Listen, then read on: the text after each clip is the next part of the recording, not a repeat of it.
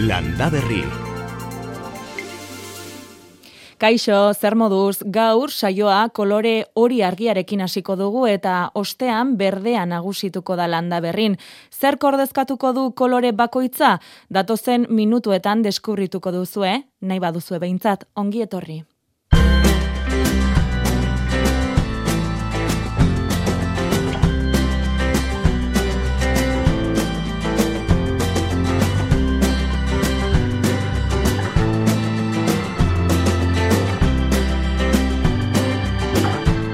Landa Berri.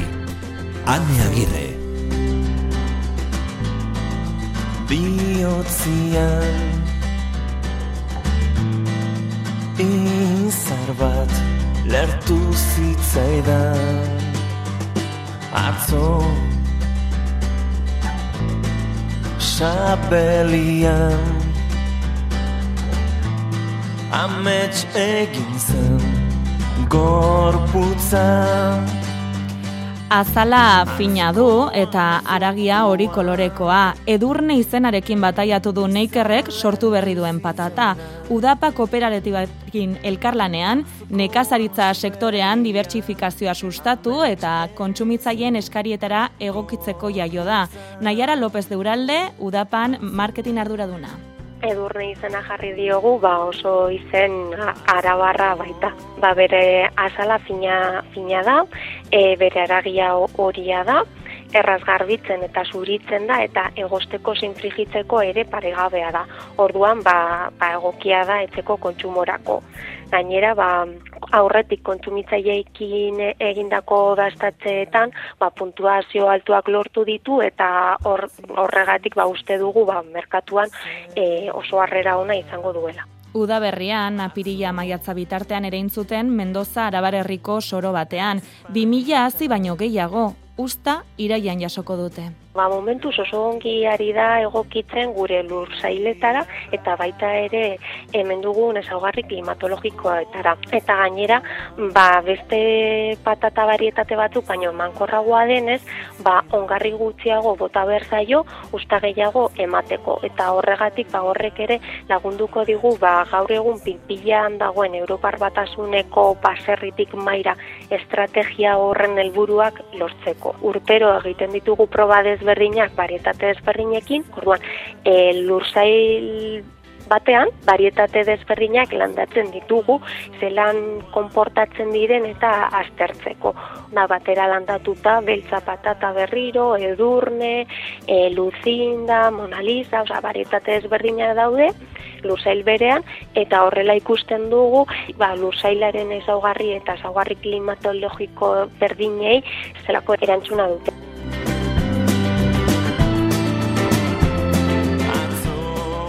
Landareak ba, e, orain justo patata loretan daude eta ikusgarri daude benetan. Gutxi gora bera, ba, mila berraun kilo hietatik ba, ama bos mila kilo usta inguru jasotzea estimatzen dugu eta, eta bueno, e, gure ustez kalitatezko usta izango da. Neikerrek eta udapak badute esperientzia, purpura, beltza entzun duzue, beste hainbat patata moto, mota sortu baitituzte azken urteetan. Nola, e, laborategiko lan alda, jendeak izan ditzakeen erreparo eta zalantzak usatu nahi izan ditu nahiarak? Azkenean naikerrek ba, varietate berriak lortzeko erabiltzen duen prozedura oso metodo naturaletan oinarrituta dago, eh? Naiz eta, bueno, pentsatu, ez dakit, oso arraroak egiten dituela, ez egiten duena da, ezaugarri agronomiko onak dituzten, eta laborearen gaitz nagusiei resistentzia handiago duten varietate horiek gurutzatzen dituzte. Ordan egiten dutena da, varietate desberdinak hartuz, eta horiek gurutzatu. Ba, gero azterketa horiek eta proba asko seginez, bazkenan ba, lortzen da varietate berri bat. Ba, ba beltza patata garatu genuen eta ba hori pasaden gabonetan merkaturatu genuen, kontsumitzaileen artean oso harrera ona izan zuen eta horregatik aurten ere berriro errepikatuko dugu beltza patata e, mota horren ekoizpena eta merkaturatzea. Eta zertarako sortu varietate berriak entzun? Ba, barietate e, propioak izatearen abantaiak ba, ugariak direla, ez? Adibidez, ba, rendimendu produktibo handiagoa lortzen dugu e, lursaietan, ekoizpen kostuen murrizketa ere nabaria izaten da, azkenean hainbat gaixotasunekiko resistentzia hori ere handitu egiten delako, eta ba, noski, kanpotik datozen barietateekiko menpekotasun hori ere saiesten dugu. Edurne hortaz, iraian merkaturatuko dute eta emaitzen arabera erabakiko etorkizunean berriro ekoitzi edo komertzializatuko ote duten.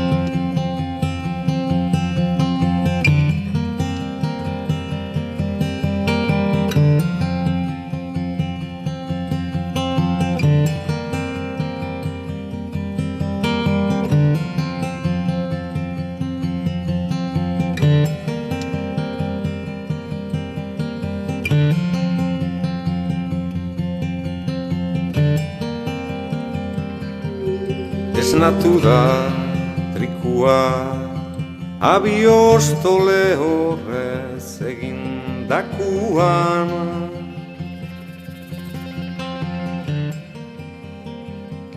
Mirari egurtza teknikan eta errealizazioan eta datozen minutuetan ura izango dugu izpide, zehazki ur berdeaz eta ur urdinaz hitz egingo dugu. Utsi gora bera Duela gutxi udako ikastaroetan gaia landu baitzuen Ane Zabaleta geologo eta Euskal Herriko Unibertsitatean irakasleak guri ere eskaini dizkigu argibideak. Euria egiten duenean, ura ba, banatu egiten da. Alde batetik daukagu zoruan eta geratzen den ur hori landarek erabiliko dutena eta hori izango litzateke ur berdea. Eta beste alde batetik geratzen den ura ibaietara eta akuiferoetara eta joango dena ez, dabilen ur hori eta ein handi batean guk erabiltzen dugun e, ur hori, bai edateko edo industriarako edo beste hainbat gauzetarako erabiltzen dugun ur hori, ez da ur urdina. Orduan, balantze horretan, zenbat eta ur berde gehiago izan, e, ur urdina gutxiago izango dugu, ez? Azken finean, e, hau da, e, erortzen den prezipitazio edo euri edo elur guztia banatuko da ur urdin eta ur berdearen artean zenbat eta gehiago izan batetik, zenbat eta gehiago erabiltzen duten landareek, ba, orduan eta gutxiago izango dugu erreketan eta eta akuiferoetan. Ho- Hor dago pixka bat. E, kosta.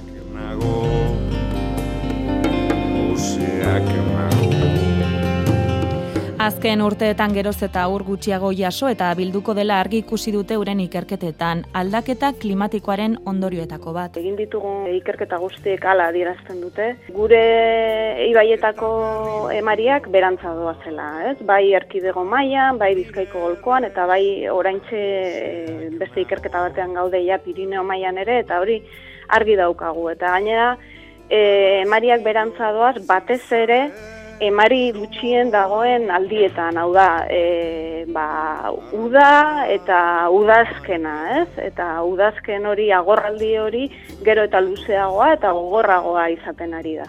E, hori argi daukagu eta aurrera begira egin diren e, azterketa guztietan ere badirudi ba, joera hoiek e, berdin jarraituko dutela, ez?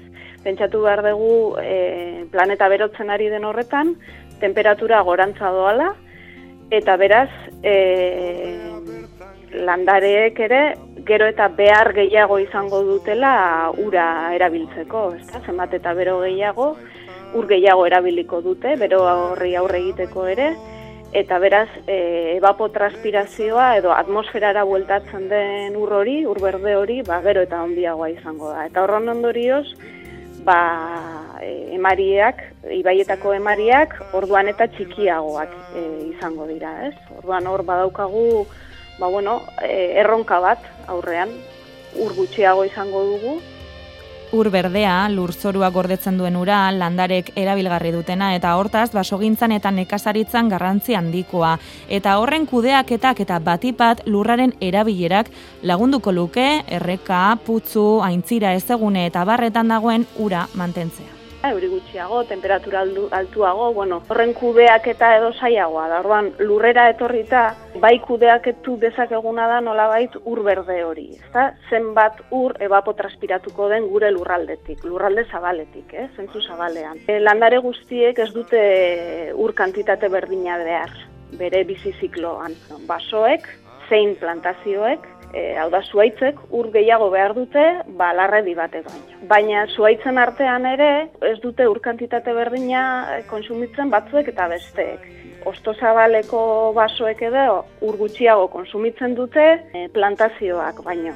Espeziak berak ur gutxiago behar izateaz gain, mantxoago azten delako, plantazioen kudeaketak ekartzen duena da azken finean, daukagula zuaitz multzo bat, beti azten ari dena. Beti dago kontsumo gehieneko momentuan.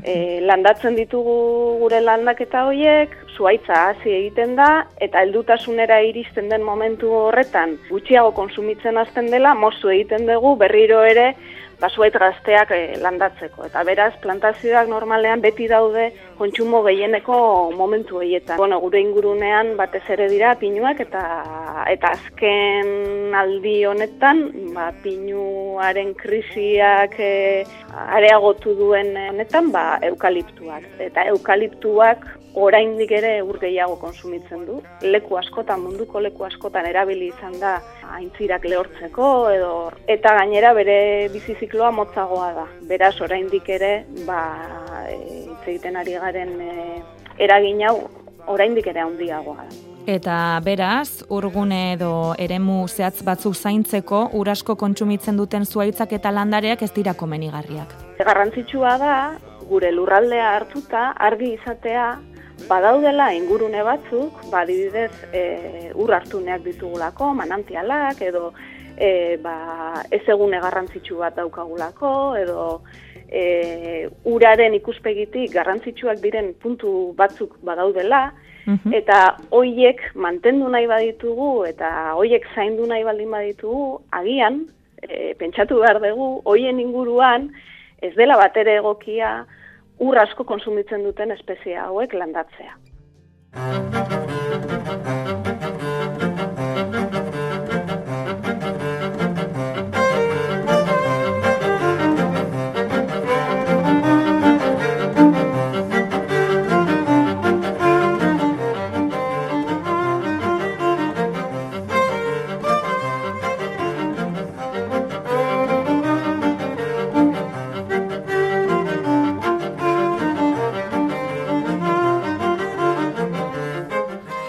Maitxoa jarriko dute, larun batero legez eguerdian ean, porturako bidean eskolondon dirua bildu eta informazio eskaintzeko pare bat orduz, hortxe topatzen ditugu herritar batzuk, herritar talde bat, eta zertarako ba udalak lursail bat erosi berri duelako, zazpi hektaria ingurukoa, uia erreka inguruetan.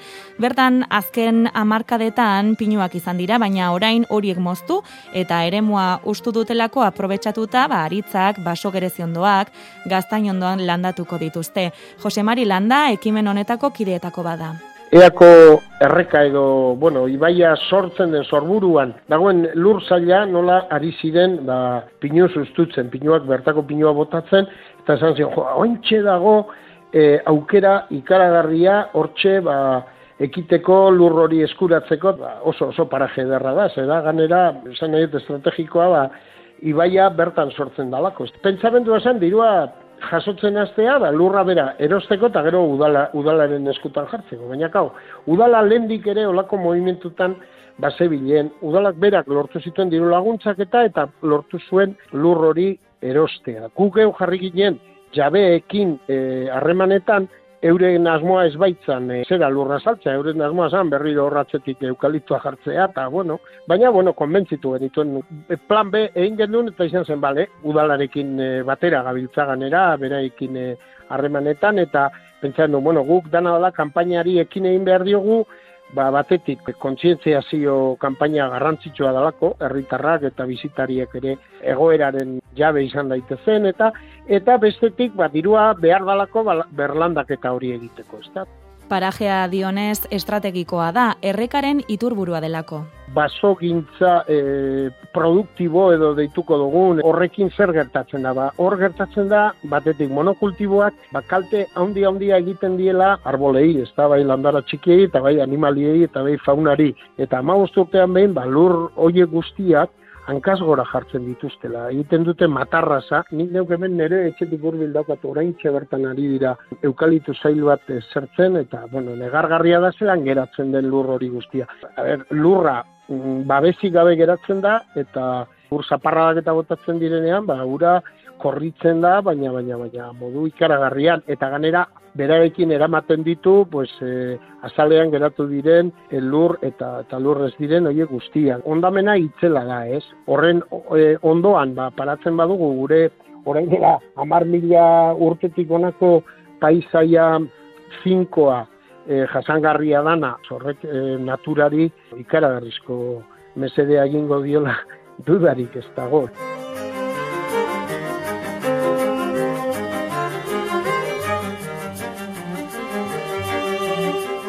Esan da bezala hasi dira lanean eta lortu dituzte ere lehenengo voluntarioak landaketa egiten dutenerako. plangintza bat, ba, autoktono edo konsiatzen diren e, arbolakaz, ba, e, hain justu ere 2000 eta bosteun ale sartzekoa da plana. Gure asmoa da, orain horri ekitea, ez? Landaketarako diru, dirua biltzea eta jentea eta voluntarioak animatzea. Eta ja badaukagu irurogei laguneko zerrenda bat. Jentea gogo ondiz dago laguntzeko, bueno, dirua ere bagabiltza, biltzen apurka-apurka, gehiago behar dugu haindik. Gitxi gora bera landaketarako ku kalkulatzen dugun aurrekontua landaketarako sortzi mila bat euro direla. Duela aste pare bat hasi ziren eta oraingoz erronka horixe da, baina uste dute abiapuntua izan litekela hori eta gero beste ekimen batzuk egiteko.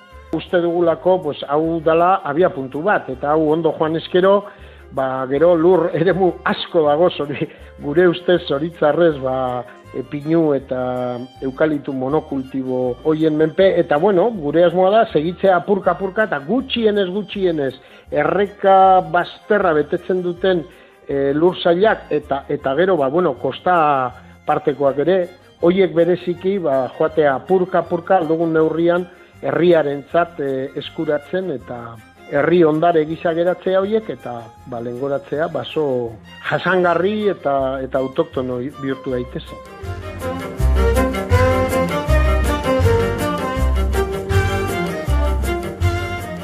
Jendearen eskuzabaltasun horretatik aparte ba, topatuko ditugula moduak ba, diru laguntza eskatzekoan eta hemen eta zuaitzak eta enkargatuta euskagu, atara kontua, argi daukagu egingo dugula enkargatuta euskagu hor mindegi batzuetan eta asmoa da, ba, neguan eta udaberri tarte horretan ekitea landaketari. Betidanik ezagutu du Jose Mari Landak eremu horretan pinudia, baina bazterretan oso bitxia da, eh? Eukalipto barroan bertan ezartzen zara, eta nonai topatzen dituzu, aritza batez ere, baina aritza, gaztaina, eh, arbolatxoak, sortu berriak, zan hau argi dago, ba, aritze lurra dala, aritza, bueno, eta kosta partean harta, artea, ba, lurrera basoaz, naiz eta orain pinoak eta eukaliptoa jarri ikusten duzu, bere utziko bagenio, basoari seguru aski, ban aritza, lizarra, eta olakoak eh, agertuko litzatezko. Zingo duguna da, pixka lagundu, eta zaindu, jakina, eta zaindu, eta garbi mantendu, oso, oso, nik uste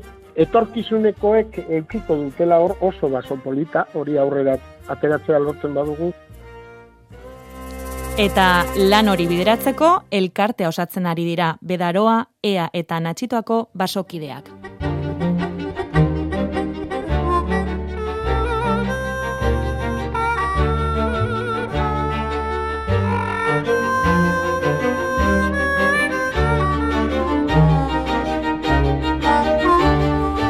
Ekimenaz galdetu dioguane Zabaleta geologoari, dionez ur eremu eta emari horiek babestea helburu duten ekimenak oso ondo daude, beti epe luzerako begiradarekin egin beharko liratekela uste du alere.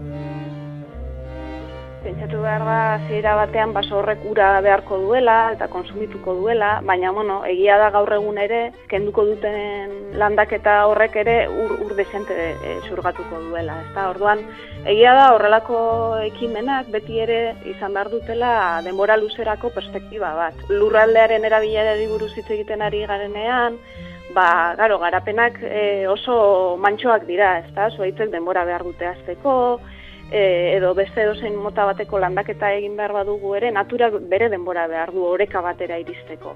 Eta bitartean, egia da, izan ditzakegula, bilatzen ari garenaren e, kontrako e, erantzunak edo, ezta?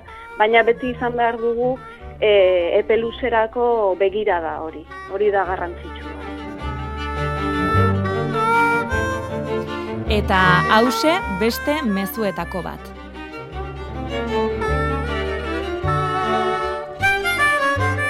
Lanari, ekitea oraindik garaiz gabiltzalako.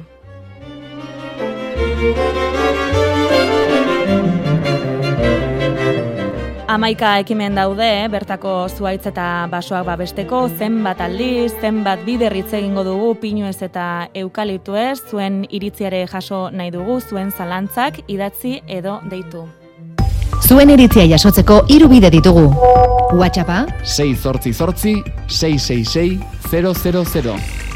erantzun gailua, Bederatzi lau iru, 0 bat, BB, bost 0. eta zuzeneko telefonoa. Bederatzi lau iru, 0 bat, BB, 00.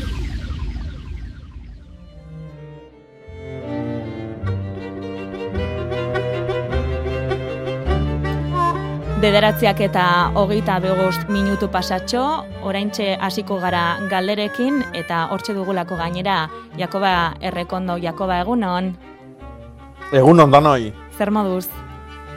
Ondo, ondo. Zueke bai. Bai, hemen prest, baditugu entzulen galdera batzuk, geroz eta argazki gehiago bidaltzen dizkigute WhatsAppera, badakite ere deitu dezaketela, eta eta esaten di, hobe ez da, horrela galdetu Bai. dezakete, behin da berriz, eta euren zalantzake argituko dizkiegu, al badugu behintzat, ezta.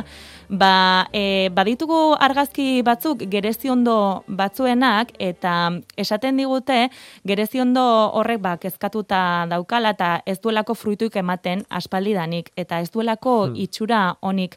Nola ikusten duzu? Osasuntxu, ez? Zer esango diogu entzuleari? Bueno, gerezion dugu garbido ez da hola ondo. e, zartadurak dazka, hautsitako adarran zaurik sendatu gabiak, e, e, nik e, ikuspegi orokorra e, gustoa hartuko nuke, Baina pentsatzen dut, baina eh, gainbehera di joan gehezi ondo badala, naiz eta itxuraz gaztia izan, tamainagatikan eta toki ona ez da izango, e, pf, bakiu, bakiu hemen Euskal Herria Atlantiarrian ez dala gerezitoki lur askoik, eta e, buztin lurretan batez ere, ba, olako piura hartzen dute. Nik behai launtzia nahi balima dio, ba, bueno, ba, lurra arrotu beharko luke, karia eman, e, inguruko zuaitzak kendu, itzala kendu, eguzkitara atera, eh, berotu, lurra berotu, lehortu, inbierko litzake. Ni hortik abituko nitzake, eta gero, ba, noski, zaurik eta ditu nian, ba, sendatu. Sendatzea hori ere komenigarria. Bai, noski. batez ere, puskatuta erori dian adarroin e, e, printzak oaindikan hor daude enborran azalian. Horrek, Ados. claro, horrek egiten duna da, ba, ezin orbaindu ondo, ez, zauri joik. Eta, karo, hor geho, ba, usteldurak barru-barruraino sartzen dira, zuluak sortzen dira, eta hoi da, ba, bukaeran hasiera. Mhm.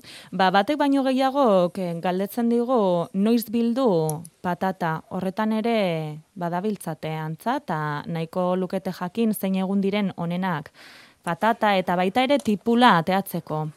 Bai, bueno, patata tipula usta guztik eh, jaso eta irautia nahi bali madeu, eh, hilberan egin beharreko lana da hoi.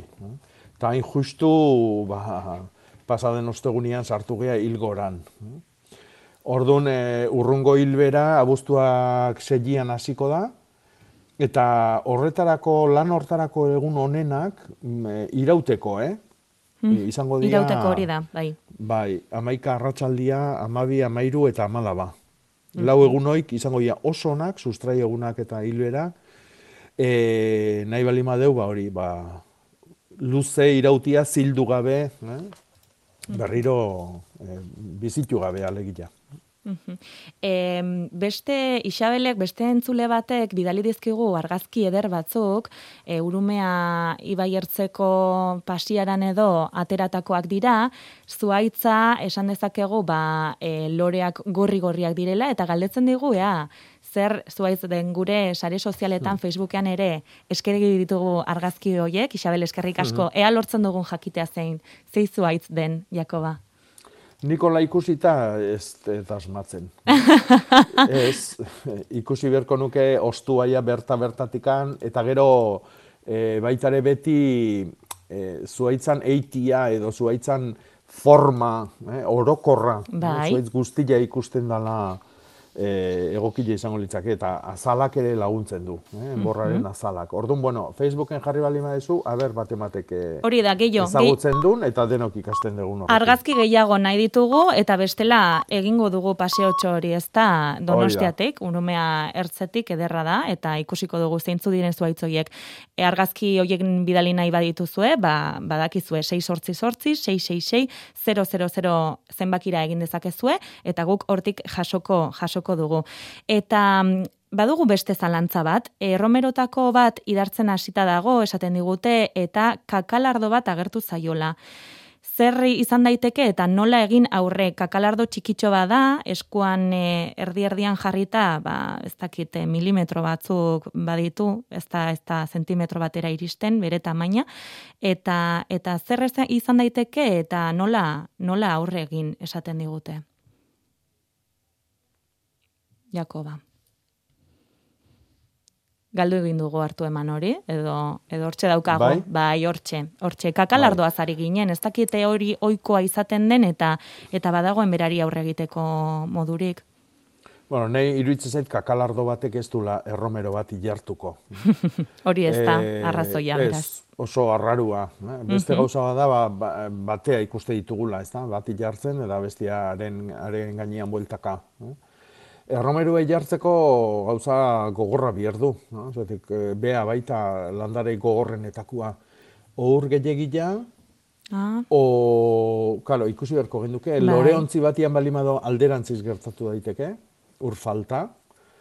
E, ez dakit, geixio jakin beharko genuke. Kontutan garrantzi izan- gehiago eman dio kakalardoari, baina beharko genuke erromeroaren argazkia, ez? Bai, Mhm. bai, bai, bai. bai. Zer esan behar zenuen, kontuan izan beharko genukela, zer? Ja, ez dakit, ez dakit joan. Bueno, esango diogu arrazoia ez dela kakalardoa eta eta erromeroari erreparatzeko gehiago, ez? E, agian ur falta edo ur gehiegi daramalako. E, babarrun beltzan hazia lortu dutela diote eta ea nola orain zer egin beharko beharko luketen horrekin. Eh, azila, noiz ere inalegia. Bai, Eh, bueno, ja, gara bai joazti, eh? Babarrunanak eta, eh? Mhm. Ja dauneako babarrunak ondo indakuak, eh, sasoien indakuak, ja loretan daude. Eh? Baina alare, erein, eh? erein eh, eta behi da, bi egun oso oso onak datozti, datorren asteaz, aste hartia eta aste azkena. ados. Eh? Ilgorakuak, oi, itxoin, itxoin, itxoin, ez, astez nastu naiz. eh? Itxaron beharko dugu pizkatxo ba gehiago bai, Gaur sortzi, gau sortzi. Baina, bueno, e, gaurtik atzea nahi du neunia euna danak dia onak. Eh? Ilgoran, o, abuztuak bosta bitartian. Oso onak izango ja gaur sortzi eta bilar sortzi. Mhm. Baina, ja behan dutzen nahi dalata, eta behi da ze giro jarri zaizkigun, eta Bai. ebila badirudi, aber geopelio kastiontan zea intze jo negoaldia itia, baina nik eh, albalimadu gaur bertan ere ingo nuke. Eta, bueno, lurra busti xamarra balimado, axal axalian e, e, gehiagi zulo ondilik egin gabe, axal axalian ere inda aurrea. Baina, askarri bili. azkar gaur e, Bai. Eta alba da, ez? Zola, esan Bai. diguzun bezala. Ba, gazteiztik datorkigu beste zalantza bat, baratza jarri dutelako, orain arte gabeko lursail batean. Denetari jarri dutela dio, tomateak, piperrak, e, urazala, e, letxuga, baina ondo atera den bakarra hartoa eta eguzkilorea dira. Esaten Mm. digu, piperrak adibidez ez dira ezer ere hasi. Eguzki eta ura izaten dute desente, lurra nahiko gustintzua da, eta eta ez dakite hori izan ote daitekeen arrazoia. En, izan daiteke, Izan daiteke. baina oitanak jarrita eta bat beare ez etortzia ondo harrigarria da. Mhm. Adibidez, uraza edo letxua, Bai, oso ondo etortzen dan tokitan, ba, piperra ez da hain ondo ibiltzen. Bati ezetasuna gustatzen zaio, freskura, eh, ura, letxuai, e, baino piperrai ez hainbeste. Orduan, harrigarria dana da ez bat eta ez bestia. Orduan hor e, lur hone- horren edo baratze horren historiala hobeto ezagutu beharko genduke. Mhm. Arraro, Eh, janari- delako, ez? Janari ja eman dilen Bai. edo ez, ze janari hortikan ere etorri daiteke arazon bat. E, hartua eta, eta ekiloria Bai. oso oso gogorra dira. Eh? Orduan horiek, ba, bueno, naiz da simor berria izan, eta bar, ba, ondo etorri daitezke. Bestioikin, ba, adibidez, hortikan ere arazue on daiteke. Orduan, e, ez dakit, historiako, historialeako informazio gehiago behar dugu. Mhm, mhm. Ados, e, ba, oaraintxe bertan bidali diguten beste argazkia, piper landaria daukala, e, esaten digu lorontzi batean, eta e, antza, ba, ostruak bel-beltza daude, esaten du, ze gaitza izan daiteken, ostuak belztu dizki direlako edo ikusten dugulako behintzat, hor badirela zorria ikusten du nik, alere, eta, eta Mm. ea ze gaitz izan daiteken edo edo zer egin, egin duten ibarratik idatzi digu.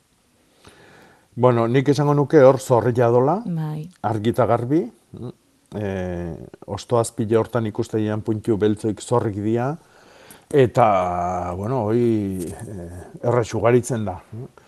Tratamentua oso sinplia da, nahi balimadu saiatu bakarrik jaboiakin, azteko, Mhm. Xaboia ja ondo, ga- bastante ondo garbitzen du zorria. Eta ezin bali madu babeakin, ba, ja bazilusa edo ni molilluan astu beharko liloke. E, baina hasi tratamentu egiten jaboiakin. Eun gramo amar litroko, eta horrekin e, nik ustet oso oso ondo garbituko dula. Mhm. Esprai batekin busti, goita be, eta errepikatu tratamentua. eh, Ostoa ez da, ongi busti behar du? bai, Mhm. bai.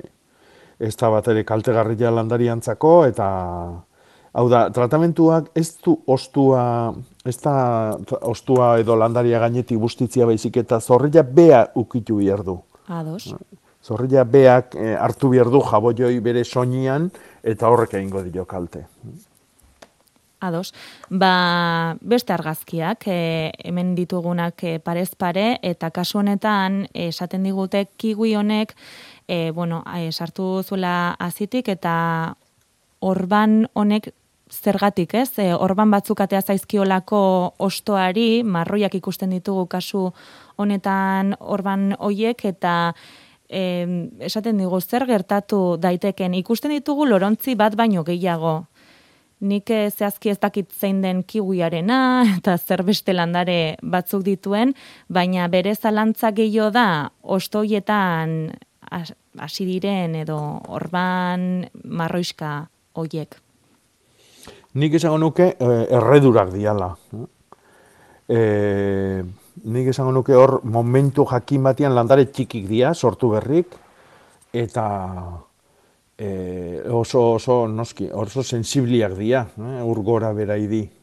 Eta Mhm. lorontzitan daude, orduan hor nik esango nuke momentu batean ur falta izan dela, eta erre indiala. Eh? Baina, bueno, nik itx- itxura polita eh, hartzeiet, eh? Naiz Bai. ostuak, eh, Mhm. bai, hor bainoik izan, eh, oi, oso ondo datozti. Mhm. Orduan, Bai, e, itxarotea eta ikustea nola azten Hmm. diren edo zer esango diogu? Bai, e, urana zaintzeko hobeto. Eh? Eta agian, e, ez dakit eguzkitan dauden, e, zenbat eguzki ordu hartzen dituzten, eta bar, da igual hoi zaintzia. E, erdi itzaleta edo itzaleta eamatia. Ah, itzaletara eramatea. Esaten digu, denak direla kiwiak bat izan ezik, eta beste landari hori ez dakiela osongi zer den. Zuk badakizu, bai, Jakoba? bueno, hori badirudi krisantemo bat edo krisantemo bat izan izan daitekeela. Ba, guk egingo duguna orain da e, musika pixkatxo bat entzun, badirudelako gaur telefonoak zoro dabiltzatela.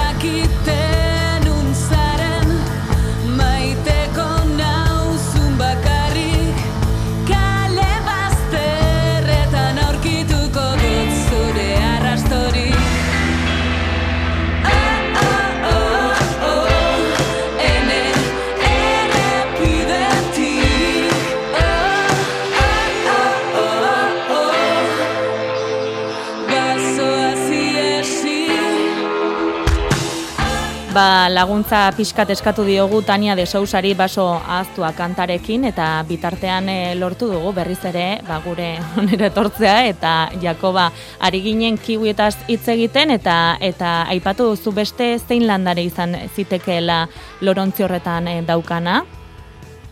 Nik uste e, urrelilila edo krisantemoa edo a, horren e, lehengusun bat bestela. Mhm, Esan digu etxean izan dituela kiwi hoiek denboralditxo batez eta orduan babestuta antza izan dituela horrek eh, Hmm. laguntzen du? E, toki berogilea izan daiteke, hor nik uste uran gora bera dela, hor, hor dauden mantxa hoik. Orduan nik kanpo ateako nituke, gero ere han bizi beharko eta pixkanaka oitzeko, ez da urte sasoi txarra hau kanpo ateatzeko, eta jarri itzaletan. Mhm, itzaletan, hori izango diogu. Bai. Ba, ea Bai. edurnek eh, zer galdetzen digun, egun hon edurne, Egunon.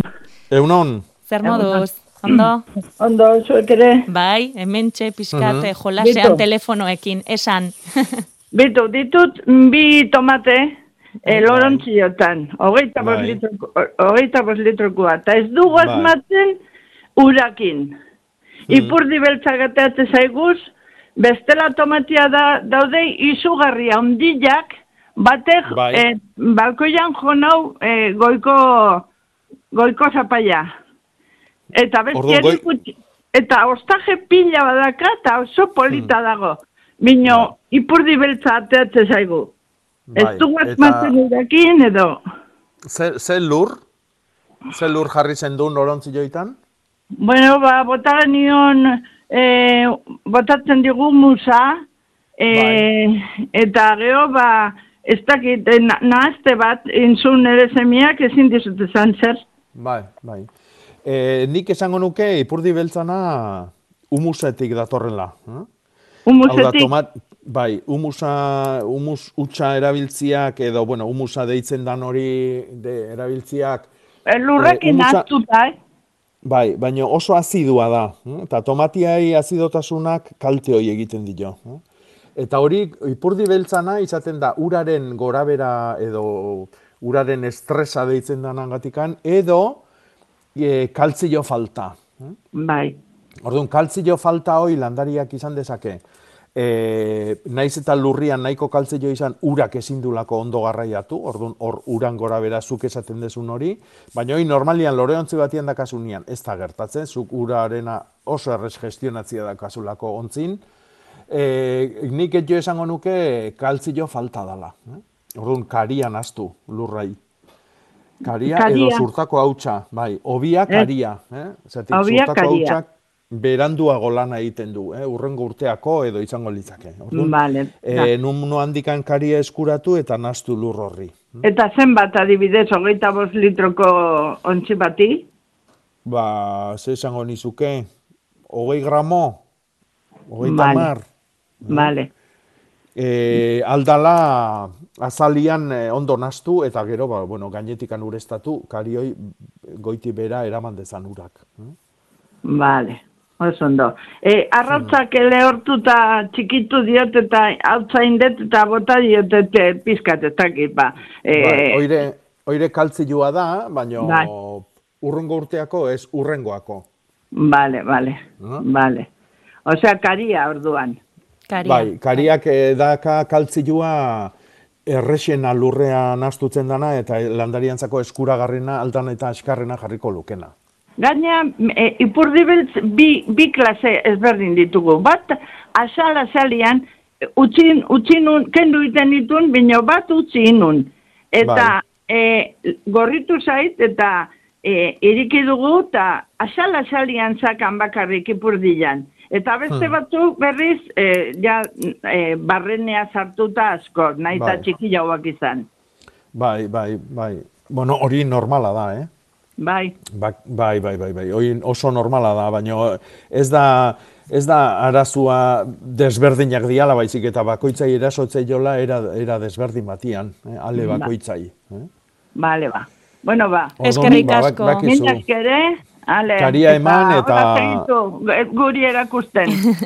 Oso ondo. Zuri deitzeagatik, edurne, beste batera arte, besarkada bat.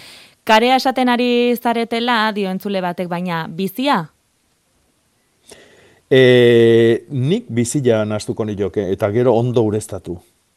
Mhm, Ondo, ondo. Hau da, kare bizilak e, kalte batzuk ere baditu, e, kare bizila hiltzeko ura e, edo ezetasuna behar du, e, uran molekulak behar ditu, e, o, e, kaltzio oksidua dana, kaltzio hidroksidua bihurtzeko, e, hidro hori ura, e, ura behar du. Orduan, bitarti hortan, ura harrapatzen du aldun eta toki guztitatikan. Eh, Guk eskun eukiko bagenduke ba, gure azaletikan hartuko luke eta erredurak sortuko lizkiguke.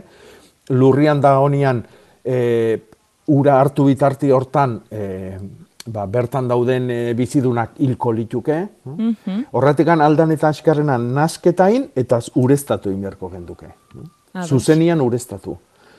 E, eta horrekin, e, horrekin jaz, kalteoik e, Bai, ekidite konponduko, ditugu. konponduko genuke. pi- Bai, e, toki bustintxuk eta dian tokitan e, kare bizilan ere ustez askoz egokilagoa da. Aldiz, ba, lorontzi jontan e, e, lurra lehorra eta ja nahiko arrua dala, ba, adibidez, kare hila ere berdin-berdin erabili dezake. E, Jose, egunon, Bai, egunon.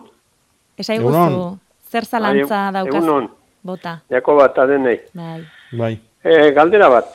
Bai. Bueno, nik orburuak sartu nahi dizkiat, etxarriaren atzen.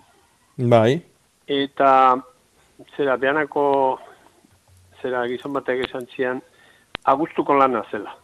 bai, bai. Zagin, noiz, e, zer egin, noiz, nola, Bueno, abuztuko lana da, e, hil beran egin behar dezu, bai, hilbera, Eh? bai. Orduan seitik emezortzia bitartian, eta e, orburuak ugaltzeko erabiltzen dira e, aldaskak, edo orburuan estakak deitzen dianak. hm?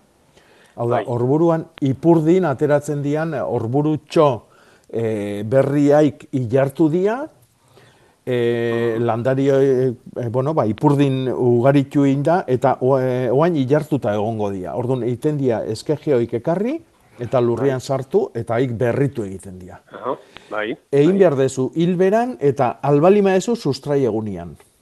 Orduan, amaika atxaldia, amabi, amairu eta amalau oso onak izango dira abuztun. Oso onak. Amaika, amabia, miro, malau. Bai. Bai. Orduan, ja, eskejeak eskaten hasi behar dit. Bai, hori da. Eh? Oantxe amabost egun gehatzen dira, eta bai, bai. Eta, bueno, gara jortan eh, landaren muntxeitan eta landaria saltzen duen tokitan eta e, azaltze dira, eh, estakak. Baina, bueno, handikan eta kontakto hon bat balima dakazu, hobe bertatikan eskuratzia. Bai, bai, bai. Esker, Ederki. eskerrik asko, zorte hon. Zuei, eskerrik asko, bai. Besarkada bat. Bueno, jo, Ba, argazki gehiago jaso eta jaso gabiltza hementxe WhatsAppean eta Jonek esate digu ba patxira baduela etxean udaberri hasieran ostoak horitzen eta erotzen hasi zitzaizkiola, uste zutela eguzkiak zuzenean jo izanaren ondorioz izan zitekeela, baina aldi berean kimu berriak sortzen hasi zirela eta aldiz Hmm. azken aldian mantxak agertzen hasi dira, ostoetan eta aste honetan onjo moduko batzuk azaldu dira lurrean. Atxikita Hmm. bidaltze dizki digula dio argazki horiek eta jakin nahiko lukeela ea onjo eragin dituzten eh, orbanak edo beste zerbaitegatik izan daitekeela, ur gehiegi, beroa, lurra, ea laguntzari dugun. E, nik esango nuke bi gauza batea daudela. Eh? Batetikan e, ur gehiagia eta bestetikan ba, loreontzi txikigia. Orduan, ba, e, landare batek, e, gu landare bat etxe barrugun olako ontzi batian jartzen degunean berarentzako kartzela bada. Eta orduan, ba, e, edo janari asko ematen dio ontzi txiki hortan, etengabe, beak pentsatzeko ontzi handi batian daola, edo janari asko daukala, Be, edo bestela, e, landariaren patua beti aztia da. E, landare batik aztiai uste jonian hile egiten da.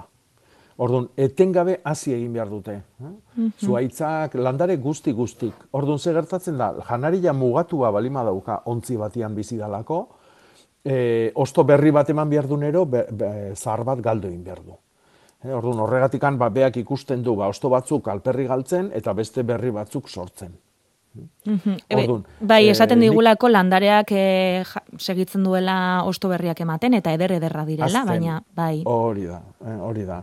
Baina, oik emateko, lehengo batzuk galdu egin behar ditu. Aldiz, ontzi Mhm. handiago batian egongo balitz, eta janaria etengabe emango ge- bageni joke, adibidez, ureztak eta urari ongarri likiduan astuta, e, landaria hasi eta hasi egingo litzake lengua galdu gabe. Berriro ere muga bilatu arte.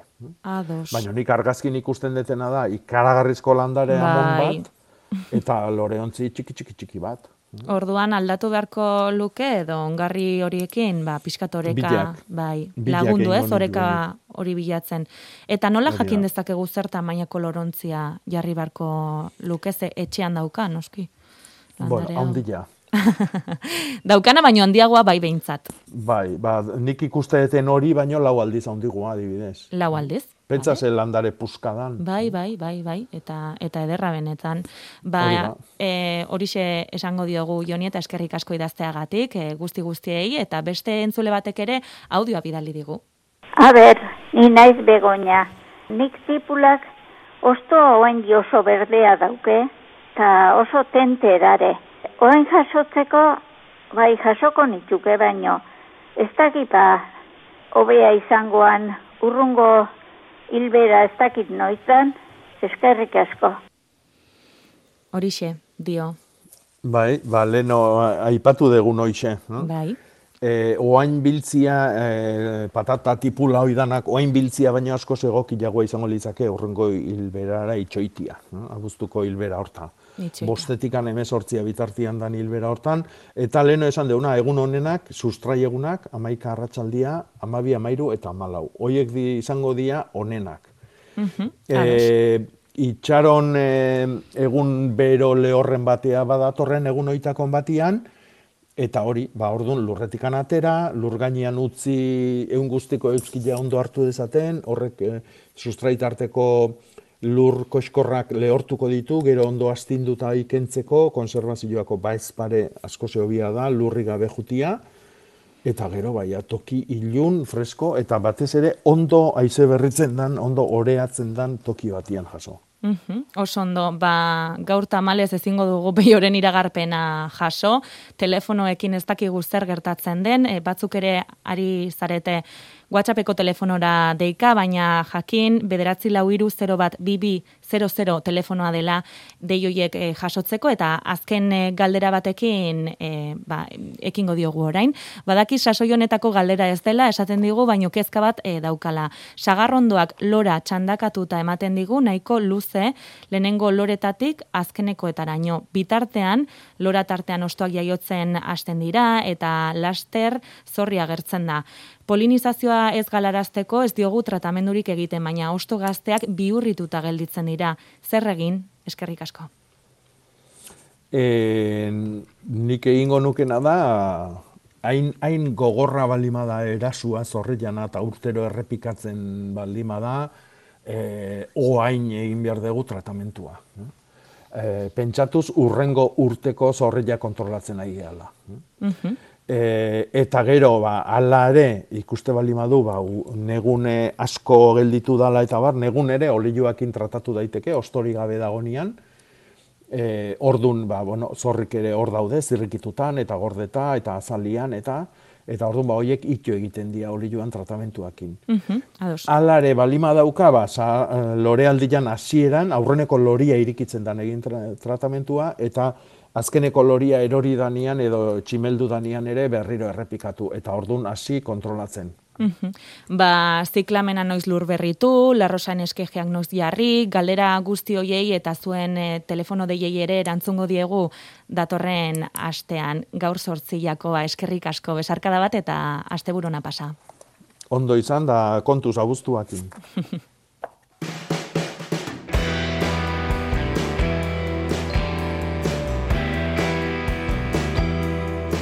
Hortuen lehiaketa non, ba, aretxabaletan nahi duenak abuztuaren bostera arte epea du arkupe kultura etxera gerturatuta edo debagoiena mankomuniotateko turismo bulegoarekin harremanetan jarrita emeiez edo telefonoz izena emateko. Bertako turismo teknikaria da Ana Eriz. Baloratzen dena da, ba, bueno, zimorketa edo lurraren ongarriketa biologikoa izatea, lurra ondo landuta egotea, hortua orokorrean ere bai, e, ba, bueno, ba, nola baita, e, puntu geixer edo baloratuko dena baita ere, e, laborantza tradizionalera, ba, ditu ureztatzea, landareen erabilera, ba, positikoki baloratuko da aretsabaleta tomatea landatuta izatea.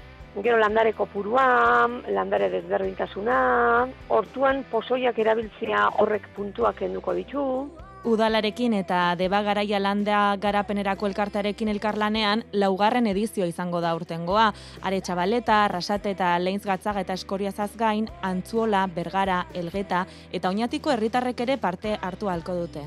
balorean jartzea egiten den lana, eta, bueno, ze afizio asko dago, ez? Ba, batez ere oine, ba, udagaraian, ba, tomatea, piperrak, eta, bueno, produktu horiek nahiko arrunta bia, ez? Gure hortuetan, ez? Orduan afizio handia dago, eta jendeak ba, ondo, ondo hartzen dago, bai? Eta, bueno, ba, urten ja, ba, bueno, zabaldu dugu eskualde osoa.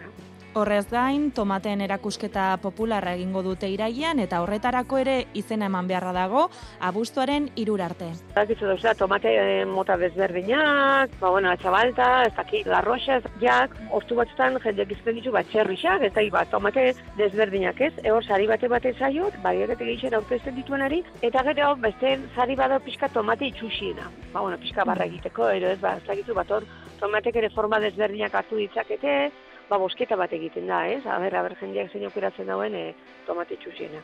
Hori iraia hasieran bertara hurbilduko dira aditu taldeak baldintzak eta irizpide hauek aztertzeko saria banatuko dute iraiak amabiko azokan egun horietan ospatuko baitute aretsabaletako tomaten astea. Eta atzo hasi zuten atxondon abiadura handiko trenaren aurkako kanpaldia. Ordu honetan ibilalditxoa gero izango dira lantegiak, azoka, hitzaldiak eta besteak beste umentzako ekintzak.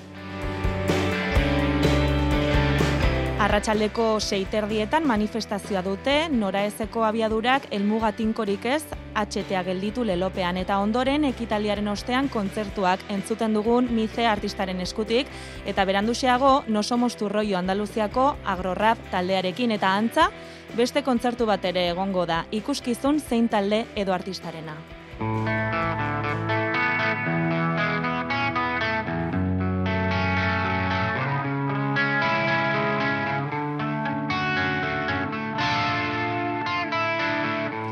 Biharko ekintza anitz, bukaerako ekitaldea zazpitan izango baita eta ondoren ieskideren kontzertua.